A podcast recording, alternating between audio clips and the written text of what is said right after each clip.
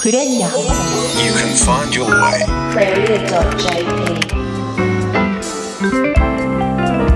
クレリア仕事人にドラマあり。こんばんは小坂誠です。この番組は仕事人にドラマありをコンセプトに地元福岡を支える元気企業の仕事人をお迎えし起業のきっかけや成功失敗談を伺い仕事のドラマに迫っていきますさてクレリア仕事人にドラマあり。番組では学生や社会人の皆さんからの働き方に関する素朴な疑問質問もお待ちしていますよ。疑問質問メッセージはメールでお送りください。アドレスはクレリアアットマーククロス FM.co.jp クレリアのスペルは CREREA アットマーククロス FM.co.jp です。そしてスタジオにはこの方です。こんばんは。クレリアアドバイザーの持田由里子です。はい持田さん今週もよろしくお願いしはい、ます、よろしくお願いします。持田さん先日、う海外に行かれていたそうで。はい行ってました。どこに？セブ島。セブ島、うんフィリピンの。これお仕事で行かれたんですか？仕事半分ちょっとプライベートもわっていう感じ素で敵。私もいつか仕事で海外出張なんて行ってみたいです、ね、仕事になればいいなと思って行ったので、うんうん。まあ、なるかならないかは努力次第なんですけど、まあ、でも本当リゾートじゃなくてねアジアでしたよ。西部は、うん。まだ暑かったですか？まあまあ暑いというのもあるけれども本当にねゴミゴミしてて匂いも強烈だし、うん、学生がね留学する市場としてどうかなと思ってそれをちょっとリサーチしたいのもあって行ったんだけど結構ね。刺激的でしたか？刺激的。相当こう自己責任能力が高い子じゃないと難しいかもね。はあなるほど。そうそう、私の両親もですね、うん、先月12週間ほど香港とかマカオとかに旅行に行ってたんですよね。バブリーだね。いやいや。のたまたま父が勤続30周年のお祝いで会社から旅行券をいただいたとかで、あおめでとうございます。でもあの、はい。お父さんとしてはですね、うん。会議もあるし、うん。部下も心配だし、うもう旅行なんて行かずに仕事しときたいって思ってたみたいなんですけどでもほら自分が上が休まないと、うん。うん部下ね若手の人たちが休めないんじゃないかなってそこは気を使って旅行行こうって決めて行ってきたそうです。ね旅行ぐらいなんかスパッと気持ちよく行っていただいて。なんかでもこう身近な仕事人から、うんうん。あそういったところも大人になると、ね。先輩になると気を使うんだなって一つ学びましたうね。ん本当に勉強になります。うん、今日の仕事人からはどんなことが学べるんでしょうか。楽しみですそれではクレリア仕事人にドラマあり今週もお付き合いくださいクレリアこの番組は一般社団法人福岡中小企業経営者協会の提供でお送りします Cross FM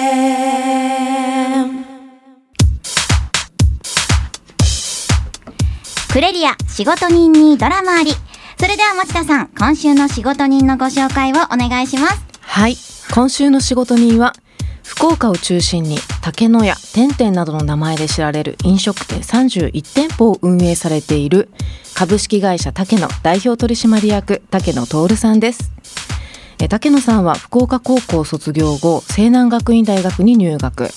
大学1年生の時には焼き鳥屋で創業し今に至るということです。当時は友人に代わる代わるお店を手伝ってもらっていたという竹野社長。今やアルバイトを含め400名の従業員を抱える企業へと成長されているということで人がついてくるそのお人柄にも今日はぜひ迫っていきたいなと思います。というわけで今週は株式会社竹野代表取締役竹野徹さんにお越しいただきました。竹野さんよろしくお願いしよろしますくお願いしよろしくお。願いします。あの初めましてなんですがいつもお世話になっておりますと言わせてください プライベートダイニング点々。うん。かなり利用させていただいてます。ありがとうございます。美味しいよね。美味しいし。安いし。そう学生に優しい料金設定だし、あのお酒を飲まないお友達ともですね、うん。よく行くんですよ、うん。メニューも豊富で、うんうんお世話になってます、いやありがとうございます。もうこれからもお願いしておきます。もうぜひぜひ、はい。まずあの株式会社竹野どのような事業を展開されているのか教えてください。はい。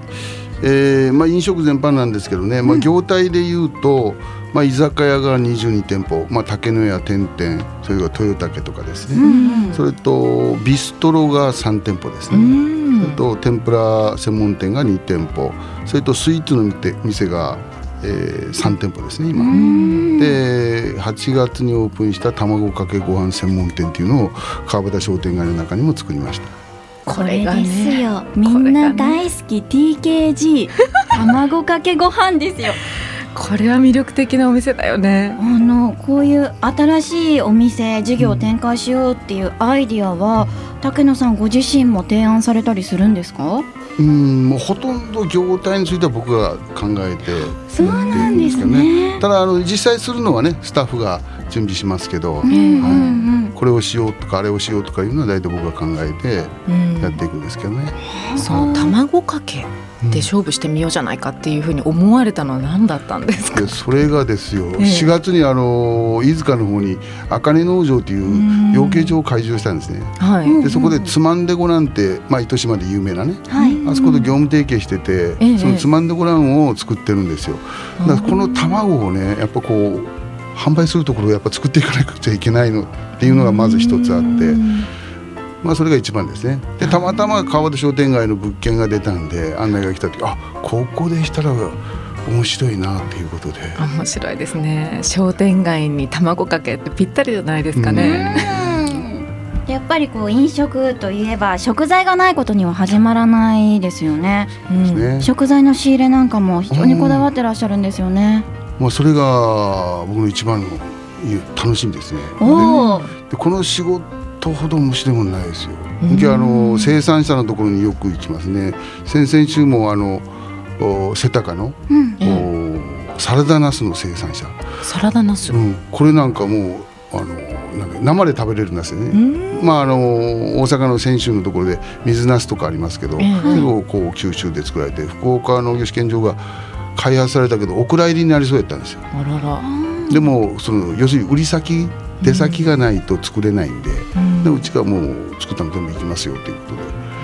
でも今週から出してます。かあ先週の暮れ金曜から？かな食べてみたい。めちゃうまいもう口の中入れたらパッと溶けるんです。よ社長なんで今日持ってきていただけなかっああ忘れた。ごめんなさい。ね本当ね持ってくればよかった。たすいませんすいません。壁に行きます、で驚きなのが、うん竹野さん起業されたのが学生時代と大学1年生の時。そうですね。これはどういったいきさつで起業されたんでしょうか？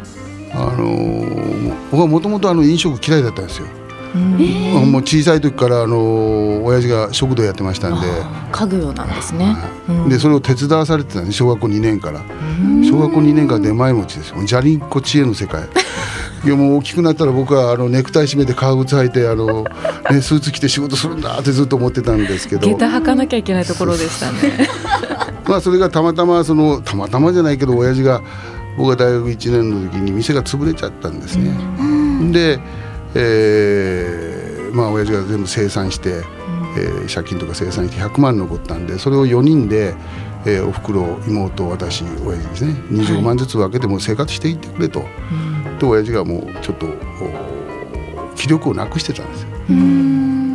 でそれ言われた時にいやそれはいかんやろうって、家族がバラバラになるようでね、俺が何とかするとか言うて、考えたんだけど何しようかってその時に。でたまたま学生だから焼き鳥屋さんによく行ってたんで,、で焼き鳥屋さんがですねちょうどブームになりかけたんですよ。あそうなんですね、でそれでもう焼き鳥屋しようということでで博多区の諸岡っていうところで5坪です、合計13席のちっちゃな店をね、始めたんですけど、それがきっかけですよ。持田さんこういろんな学生と出会う立場にいると思うんですけど、はい。学生から起業したいとか、うん。起業してるって人、なかなかいませんよね。いやそれがねいるはいるんだよね相談も受けるし。でも実業で始める人はなかなかいなくて、うん今だったらやっぱりこう目に見えないもの、まあ、IT とかね、のジャンルはとても多いですね。けどこう具体的にお店を持ってお客様をお招きして、で自分がこう生み出したものを口に入れていただくなんていう、本当にうんねシビアな世界ですよね。一歩間違えたらそうですよね。ポシャりますもんねきっと。うんそれで1年生から起業はすごいですよね。でも最初はもう食べれなかったと思いますよ。もう今考えたらゾッとしますから。だって修行も何もしてませんから。え竹野さんあの例えば以前からアルバイトでずっとしててとかではなくて、まあもちろんその家が食堂でしたから手伝いはしてましたけど、ええはい。あのいきなりですよ、はい。でいきなりじゃいかんだろうと言って焼き鳥屋さんでバイト行ったけど1週間、あの一週間？うん、皿洗いをしてきただけで。えじゃあ焼いたことはないないないないひどかったですよね。今考えればちょっと今はできないですよねそういうのね、ええええその頃あの競争がなかったんで。はい。で近所の人がね見かねてからはい。あのナットランということで毎日来てからあの焼き鳥の焼き方を教えてくれましたよお客さんが、もうちょっと焼いてとかそうそうそこで塩振れとかひっかひっくり返せとか、ね、タレつけれとかねお客さんに言われながら。で1か月間ずっとその方が本当毎日来てくれました。であもうこれでいいけんっていうことでピタッと来られなくなったんですけどね。すごいですね。でもそうやって皆さんがこううん教えてくれたり助けようって思うのも、竹野さんの人柄とかもきっとね影響してるんだろうなと思います。人望ですねねえ。本そうじゃないと思いますけどね。ただ一生懸命やってたら、ん。周りの人が応援しますよね、うん、何でもじゃないですかね。ーうん。毎週木曜夜11時からお届けしているクレリア仕事人にドラマあり。今夜は株式会社竹野代表取締役竹野徹さんにお話を伺っています。大学生の頃に家族がバラバラになってはいけないという思いから起業されたという竹野さん、と何もないところからのスタート。苦労したことも多かったんじゃないでしょうか竹野さん。うーん。あの振り返ればですね まああの確かにああの時ああやったなとか思うんですけどやってる時は苦労とか全然思ってませんよね。必死でですね、うん、もうもう目の前のこと一生懸命やるだけですから。あのー苦労したことないですかってよく聞かれるんですけど、いやありませんって言うんですけ 忘れちゃうんどですかね。忘れますね。もうものすごくいいですねそれ私も。うん無我夢中にやってると。そうそうそう、目の前のこと一生懸命ね、ただやっぱあのお金がなかったんで、はい。まあ、例えばあの看板、うん。ああいうのを自分でその工事現場に行ってあのベニヤ板拾ってきて、それにペンキでこう書いてわ。電信柱に貼るとかね。それとかあのチラシを作るのに、あのー二浪してたんですけど浪人中ですね、はい。母校の、あのー夜勤してないんですよ。でそこであの行ってね、あのチラシをはい。原稿を作って、ガリバン紙でバーッとそれを吸って。ガリバン紙。そうそうそう。でそれをこう配ったんですよ。でこれ新聞折り込みしようと思って新聞折り込みセンターに持って行ったらええ「これを入れるんですか?」って言われましたそのくらいボロボロボロボロっていうかもう自分で書いてますからね。そういうのはやってましたね。今じゃプレミアがつくんじゃないですかね。あー撮っときゃよかったですね。ですね。でも自分でそうやって準備して、あるものから準備をして、新聞社にまで行ってってされてたんですそうね。です。であとこうポスティング。今でいうポスティング。その頃ポスティングっていう言葉なかったです。だからあのもうずっと会社とかね住宅とか回ってそれをこう配っていったりとかそういうことをしてましたけどね。地道ですね本当に。飲食店としては地道な仕事ですにあのそうやって一つ一つ積み重ねて、うん。本当に大きな会社になられてますけど、どうやってこう、ね、成功していった秘訣なんかがあれば教えてください。うんまあ秘訣っていうよりも、まあ、目の前のお客さんに喜んでもらうっていうか、うん。それだけですよね。うん。であの飲食やってて一番いいのがやっぱそこなんですよ。あの自分たちが作ったものをで目の前のお客さんに対しておお客さんからこう褒めていただく、もうもちろんクレームとかもあるんですけどね、ええ。まあもうそれが嬉しくてこの仕事をやってるんで、まあそれが一番じゃないですかね。お客さんに褒められるためにやってるような、良かったねとか美味しかったねとかね楽しかったよとか言っていただければ、ために仕事この飲食業ってあるんじゃないかなと思うんですけど、やっぱりご飯食べてる時はもうみんな笑顔になる。それがそうですね。私のイメージなんですけど、素直になりますよね。うんね、なんかこう嫌な顔して食べてる人って、まましてや外食してる時にいるはずがなそうくて、ですね。その笑顔をこう2倍3倍にしていく仕事なんでしょうね。で美味しい料理はあの笑顔の人をもっと笑顔にできる、うん。笑顔じゃない人も笑顔にできる、うん。まあ、そういう仕事って他にないでしょ。ううん。僕はもうこの仕事ほどいい仕事はないんじゃないかなと。で全部オリジナルでしょ、ううん。んじゃああの同じレシピがあったとして同じもの作れないですよ。あー。結構その裁量を店舗ごとに任されてあるっていうのも伺ったんですけど、はい。はいはいそうですね。お店ごとに、うん、うん。あのメニューなんかもええ。あの多少違いますね。じゃあね私と誠ちゃんが大好きなプライベートダイニングてんてんさんでも、うん。うん。店舗ごとにもしかして。違いますね。あそううんなんですか、やっぱそこのお料理長とかね店長なんかがこう考えたりえやってますんで、であの地域によってお客さんの層も違うじゃないですか、ええ。えうん。やっぱそこも考えていかないかんですよね、うん。なるほど。じゃあ私中洲店ばっかり伺ってたんですけど、大名店に行ったらまたちょっと。ああちょっと多少違いますねやっぱり変わるんですよね、はい。客層に合わせて、はい。うんあの竹野さんの周りには、まあ社員さんだったりそれから飲食っていうと、アルバイトの方もすごくね、多くいらっしゃると思うんですが竹野さんがあの部下の人たちにですね、これは大切にしてほしいうん。と教えていることなどがあれば教えてください。あの大体2か月に1回あの理念研修という、まあ、新人理念研修というですね、アルバイトの子なんかも全部集めてから僕が研修するんですけど、まあ、その時にご自身で？そうですね。その時に言うのがあの仕事を楽しまないかん、であの楽しい仕事があるんじゃなくて、うん。仕事を楽しむ人がおるんですね。で仕事を楽しむためにどうしたらいいかということを考えてしないと、苦痛で仕事しておったらねえなんぼそのアルバイト代もらったっちゃその時間が無駄になるっていうか。面白くなかったらダメじゃないですか、ね、結構ね一日のうちの重要な時間をそこにおるわけですから。大半ですよね、け人生よく考えたらですよ。あの3分の2は仕事してますよ。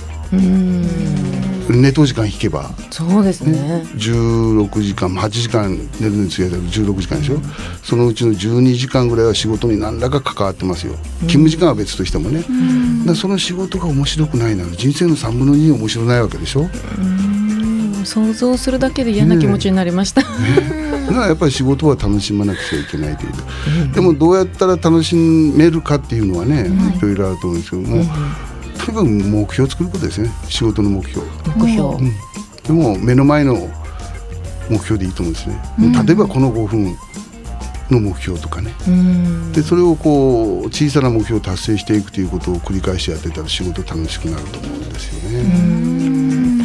今結構こう学生の間でも夢だとかうん目標だとうんうんうん。か、まあ、それの立て方がわからないっていう子が増えていて、はい、うん。何かアドバイスとかありますか？これですねあの、ええ。長期目標とか、え一生の目標とか、うん。持てる人ってほそういませんよ、うん。中にはいますよ、うん。中にはいますけどそう持てない。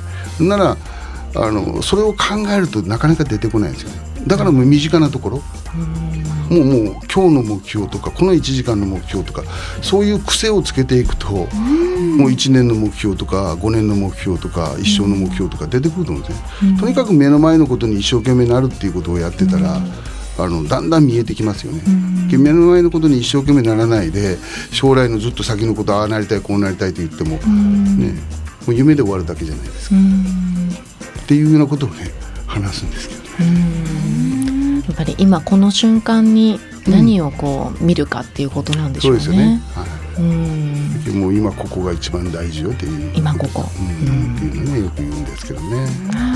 さあここまでお話伺ってきましたが持田さんそろそろ時間が近づいてきました、ねえ本当にもっともっといろんなお話を伺ってみたかったんですけども、最後の質問になってしまいました、毎回ですねゲストの方にお尋ねしているんですけれども、えー竹野さんにとってうん。ズバリ仕事とは何でしょう、本当ねこれ50過ぎて人に言えるようになったんですけど仕事とは趣味ですね。趣味。で本業は遊びですよ。遊び。ツーリングね。だか らずっと楽しいじゃないですか、はい。趣味って大体もともと楽しい。仕事が趣味であれば楽しいわけでしょ、ね、で本業は遊びですか？ら遊びはもともと楽しいですから。そん。な起きてる間はずっと楽しいと。うん。でも最近になってそれがようやく言えるようになったとおっしゃってるんですけど、うん。もう最近と最近。うん50過ぎて、50過ぎて、うん、8年前ぐらい。8年それまではねやっぱり仕事をねばならないっていうようなね。あはい。だからあの逆に病気になりましたよそれで。ーうーん体調崩されて、うん。でそれで切り替えてね。うん。でもう365日24時間営業みたいなことずっとやってたんで。わならやっぱおちょっとおかしくなりましたね。で今はあのオンオフがきちっとできるようになりました。でもう日曜日は休みでツーリングと。でもある意味ねこうぐっとなんていうのかな、まあ、バネで例えたら縮こまる期間があったからこそ、うん。今のびのびと趣味だとおっしゃれるうんぐらいの、まあ、心のゆとりであったり、いろんなこうものの見方のさらなる広がりであったりっていうのが、きっと社長の中であるのかなとですね。うんいう気もしましたね今。ありますね。だからあのうちの店の展開も50過ぎてからのが早いんですよ。へえスピードがですか、はい、全然違いますね。ね、思考の切り替えでうんいろんなこう広がりがまた出てくるんですね。ありがとうございます。えーというわけで今週の仕事人とはここまでです。えー竹野さんありがとうございました。ありがとうございました。ありがとうございましたさてクレリアから2つのイベント情報が届いています。えー一つ目はキャリスクアワード2013。こちらはラジオでも何度かご紹介させていただいたキャリアスクープロジェクトの成果報告と表彰を行う場ですね。一般観覧席はわずかしか設けておりませんがご興味のある方にはぜひお越しいただきたくご紹介させていただきます。10月19日土曜日12時からアクロス福岡円形ホールで学生たちがこの夏何を学びどのように成長したかそのプロセスにご興味のある方はぜひぜひお越しください。続いてのイベント情報はアントレプレナーシップを肌で感じる3本勝負の第2弾。Learn from アントレプレナーズです。えー今回はアイデア対決ということで株式会社グランドビジョンの中尾社長とチャリティーサンタの代表清介さんにご登壇いただきます。10月30日水曜日18時30分からアクロス福岡円形ホールで開催。参加費は無料です。社会を変えたい起業を考えているという人はもちろん自分のキャリアに疑問を抱いている人にもお越しいただきたいイベント。それぞれのイベントの申し込み方法などはクレリアで紹介していますのでぜひぜひチェックしてみてくださいね。今週のクレリア仕事人にドラマありいかがでしたか？この番組は毎週福岡の元気企業の仕事人を迎えて仕事のドラマに迫っていく30分番組ではラジオの前のあなたからの働き方生き方に関するメッセージもお待ちしています。アドレスはクレリアアットマーククロス FM.co.jp クレリアのスペルは CREREA アットマーククロス FM.co.jp です。仕事人のお話をもう一度聞きたい。あるいは聞き逃した回がある。そんな皆さんポッドキャストで配信も行っています。クロス FM のホームページにアクセスしてポッドキャストをクリックしてください。今週もご案内いただいたのはクレリアアドバイザーの持田由里子でした。そして学生代表小坂誠でした。エンディングテーマは福岡を拠点に活動する3人組。チキンナゲッツで怒りをあげろ。来週も木曜夜11時クロス FM にチューニングしてくださいね。おやすみなさい。この番組は一般社団法人福岡中小企業経営者協会の提供でお送りしました。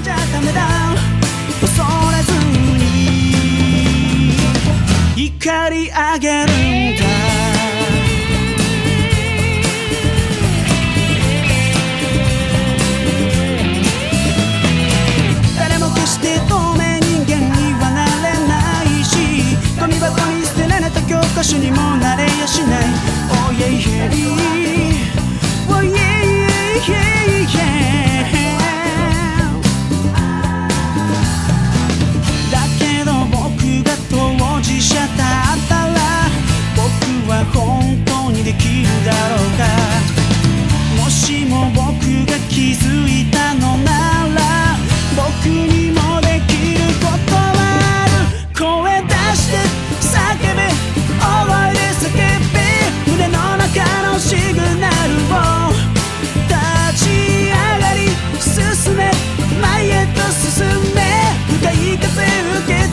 しても